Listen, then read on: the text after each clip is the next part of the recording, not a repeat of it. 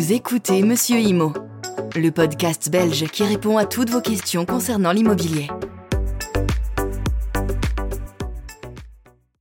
Bonjour à tous, c'est Monsieur Imo. Aujourd'hui, nous allons parler de la location d'un bien immobilier avec le bail de résidence principale. Le bail de résidence principale est un bail d'habitation que le preneur, avec l'accord express ou tacite du bailleur, affecte dès son entrée dans les lieux loués à sa résidence principale. Le droit du bail de résidence principale s'applique à un contrat de location si trois conditions sont remplies. Il doit s'agir d'un bail d'habitation. Le logement doit être affecté à la résidence principale du locataire et le bailleur doit marquer son accord sur l'affectation du logement à la résidence principale. La notion de résidence principale n'est pas définie par la loi. C'est une question de fait qui, en cas de litige, est laissée à l'appréciation du juge de paix. Il s'agit de l'endroit où vit habituellement le preneur, où il y a le centre nerveux de ses activités et mène sa vie personnelle et familiale. La preuve de la résidence principale peut être démontrée par toute voie de droit, la domiciliation, les factures d'eau, de gaz, d'électricité, de téléphonie, etc. Le droit du bail de résidence principale ne s'applique pas lorsque le bail constitue l'accessoire d'un contrat principal relatif à la fonction du preneur. Par exemple, une conciergerie ou une activité commerciale ou artisanale. Le bail doit être fait par écrit. Il faut que le bail soit rédigé en autant d'exemplaires qu'il y a de parties. Chaque exemplaire mentionne le nombre d'originaux qui ont été rédigés et signés.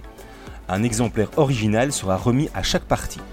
S'il n'y a que deux parties au contrat, un preneur, un bailleur, il faut donc que le contrat soit établi en deux exemplaires au moins, un pour chaque partie.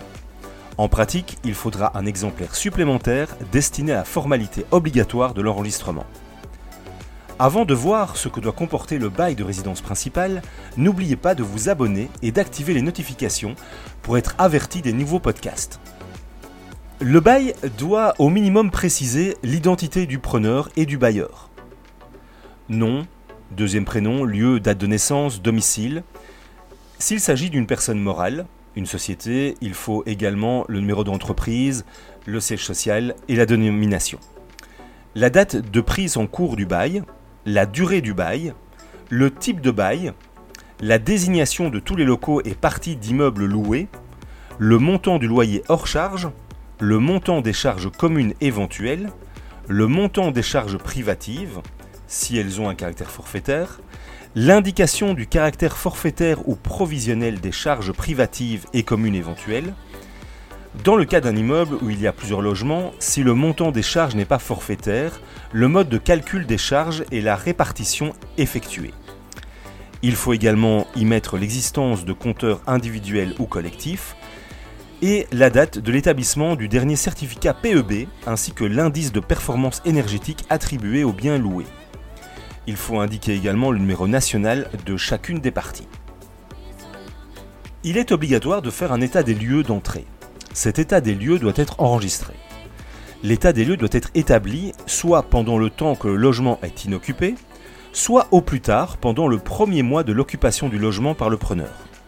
L'état des lieux d'entrée consiste en une description détaillée de l'état dans lequel se trouve le logement au départ de la location. C'est un document essentiel qui permet d'établir de manière précise les dommages survenus pendant la location et de déterminer à qui incombent les réparations. L'état des lieux d'entrée peut être établi à l'amiable ou à frais communs par un expert.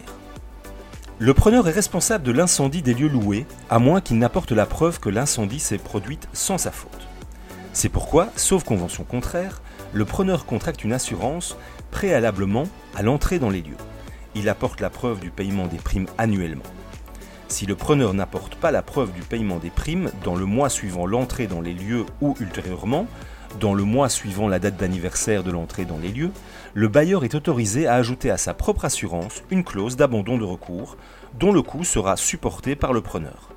Le preneur assurera alors son mobilier et sa responsabilité à l'égard des tiers, par exemple les voisins.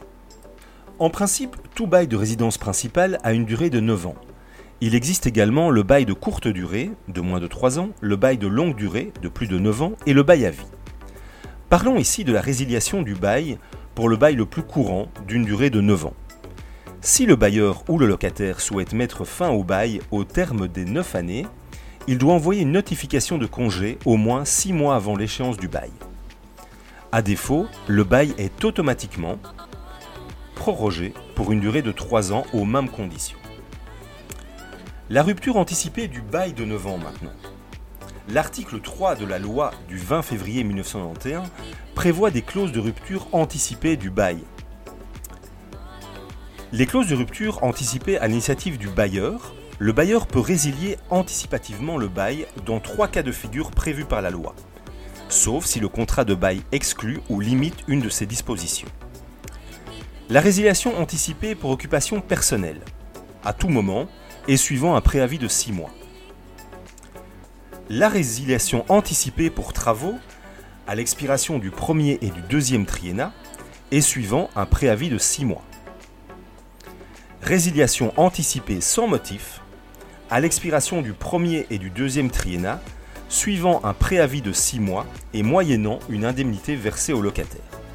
Cette indemnité est équivalente à 9 mois ou 6 mois de loyer, selon que le contrat prend fin à l'expiration du premier ou du deuxième triennat. Clause de rupture anticipée à l'initiative du locataire maintenant. Le contrat de bail ne peut exclure ou limiter la clause de rupture anticipée à l'initiative du locataire prévue au paragraphe 5 de l'article 3 de la loi du 20 février 1991. Il peut être mis fin au bail par le preneur à tout moment, moyennant un congé de 3 mois. Toutefois, si le preneur met fin au bail au cours du premier triennat, le bailleur a droit à une indemnité.